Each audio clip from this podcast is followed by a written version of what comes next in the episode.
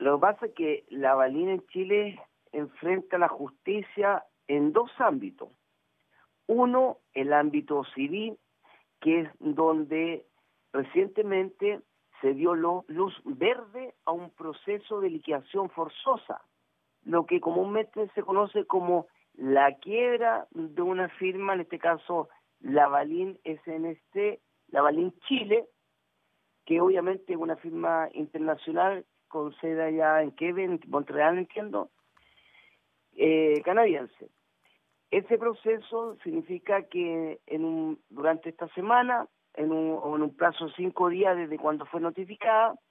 la Balín tiene que enfrentar la justicia chilena en el ámbito civil y dar cuenta de las deudas, en principio solamente respecto de un acreedor por más de 18.500 millones de pesos. ¿Qué sería cuánto en dólares? Bueno, eso es respecto de un proveedor, porque ahora sale un proceso concursal donde todos los que tienen créditos vencidos contra esta empresa, la Balín, tienen que sumarse a este juicio. ¿Qué es lo grave de esto? Que pasa a ser nuevamente un caso grave e inédito en Chile porque la Balín hace poco era un importante contratista de Codeco Chile. Que es la compañía pública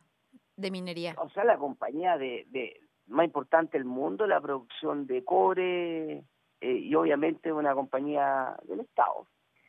Y acá la Balín cuando contrata con Codelco Chile lo hace también bajo el respaldo de la Balín Canadá, es la misma compañía. Lo que pasa es que se constituyen en Chile como una empresa con otra, bueno, adecuándose a la normativa vigente en Chile,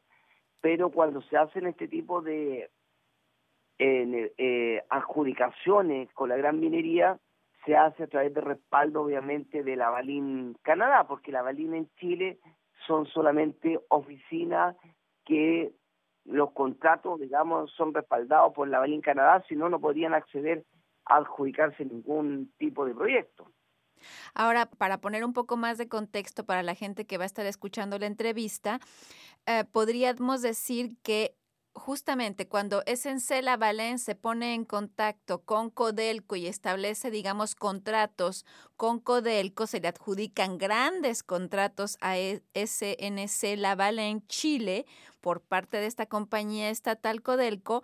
Estos contratos no, no fueron todos o no fueron ejecutados por la firma canadiense, fueron subcontratados, ¿cierto? Así es, el modus operandi de ello era que la Balín, bajo esta razón social internacional, se adjudicaba contratos, esos contratos los subcontrataba a empresas nacionales como la que represento yo, que es el NOSI, y nosotros éramos los encargados de ejecutar el proyecto, y este fue eh, uno bastante relevante porque era eh, poner en marcha una división de Chuquicamata que es importantísima, digamos, para eh, a nivel nacional para la producción de cobre. La Balín incumplió el contrato con Codelco y Codelco Chile de forma, digamos, interpectiva, antes de la ejecución del proyecto en su totalidad, decidió, como ya era grave y reiterado este incumplimiento, ejecutar una boleta de garantías que tenía la Balín Chile y además poner término inmediato al contrato, digamos, que lo vinculaba con esta empresa, con la Balín. Y significó, obviamente, que quienes tuvieron que continuar con este contrato fueron las empresas nacionales que contrató la Balín Chile bajo su nombre prácticamente representación, incluso bajo instrucciones de el personal que tenía que contratar esta empresa subcontratista para ejecutar la obra o el proyecto se había adjudicado la Balín. Eso generó en definitiva pérdida millonaria para Codelco porque no cumplió el contrato dentro de los plazos y además pérdida millonaria para los subcontratistas que tampoco recibimos los pagos por parte de la Balín. Ahora, por eso le pregunto, ¿cómo reacciona usted y su, su cliente Tecnosis a la decisión del juzgado civil de Santiago de declarar o de decretar quiebra o como decía usted que se dice liquidación forzosa de la empresa canadiense SNC Lavalin. ¿Cómo reacciona usted y su cliente a esto? Es una resolución que es bastante importante porque nos da por lo menos alguna luz de esperanza de que este proceso que tiene el carácter en principio nacional, pero con efecto eh, tan fronterizo, porque el Lavalín Chile, todos saben que el Lavalín Canadá, pueda eh, generar que se paguen, digamos, los estados de pago y la ejecución de las obras que ejecutó de buena fe representada para Lavalín Chile. Es la única esperanza que tenemos, toda vez que Lavalín en Chile entendemos que dejó ya sus operaciones, prácticamente sus directivos abandonaron el país, no obstante enfrentar no solamente juicios millonarios civiles, sino además una querella criminal por el delito de estafa, donde están siendo citados sus principales directivos y a la fecha ninguno ha declarado. Pero la investigación penal que la lleva la Brigada de Delito Económico y la Fiscalía de Alta Complejidad de Delito de la Fiscalía Metropolitana Oriente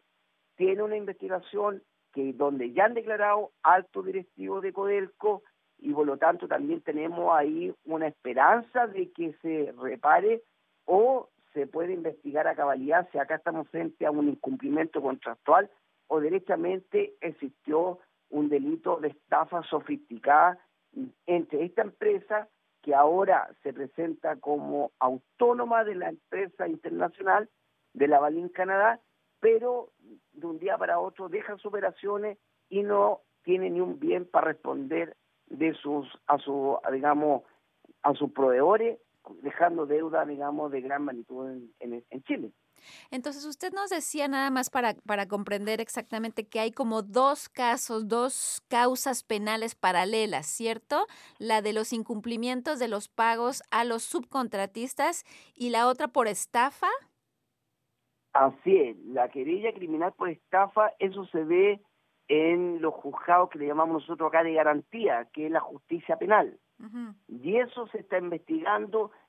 para determinar si estamos frente a una situación de la Balín que de un día para otro quedó sin recursos para responder a las deudas de sus proveedores o que acá existe derechamente una estafa que consistió en, en adjudicarse contratos millonarios luego generarse o quedar en insolvencia